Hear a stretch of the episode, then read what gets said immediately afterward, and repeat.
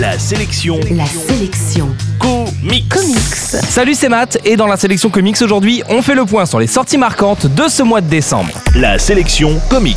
On commence avec Panini qui réédite l'excellente série Punisher Max dans la collection Marvel Deluxe, dans lequel le Punisher est aux prises avec des thèmes plus adultes et plus sombres qu'à son habitude. Le titre lorgne un peu vers les atmosphères de films comme Un justicier dans la ville. Chez Delcourt, c'est déjà Noël avec un nouveau tome de Tony Chu, un nouveau tome de Invincible, mais nous, on s'intéressera à un gros pavé consacré à Star Wars et au premier tome de Witchfinder signé Mike Mignola. Enfin, chez Urban, le cadeau de Noël tout trouvé, c'est Batman Anthology, un livre pas très cher et qui compile les histoires marquantes de 75 ans de carrière de Batman, alors que chez Achilleos, on lira les chroniques de l'ère xénozoïque, un récit dans lequel les humains sont confrontés à des dinosaures, tout un programme.